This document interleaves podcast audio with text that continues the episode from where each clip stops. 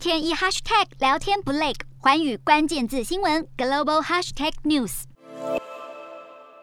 富比士五号公布二零二二年全球富豪榜，现年五十岁的特斯拉创办人马斯克以净资产两千一百九十亿美元夺得全球首富的荣耀，硬生生把蝉联四年榜首的亚马逊创办人贝佐斯挤到第二位。贝佐斯的净资产则是一千七百一十亿美元，第三名是法国路易威登集团老板阿尔诺。净资产高达一千五百八十亿美元，而后是微软创办人比尔盖茨以及股神巴菲特。我们台湾首富则是神秘鞋王张聪渊，净资产一百一十七亿美元。接着依序是旺旺集团老板蔡衍明、长春集团创始人林书鸿、鸿海创办人郭台铭以及广达集团创办人林百里，通通都上榜。当上全球首富的马斯克还有另外一个大消息，那就是他正式加入推特的董事会。推特的申报文件显示，马斯克将担任董事会的二级董事，任期到二零二四年。推特执行长雅格拉沃则表示，马斯克将为董事会带来巨大的价值。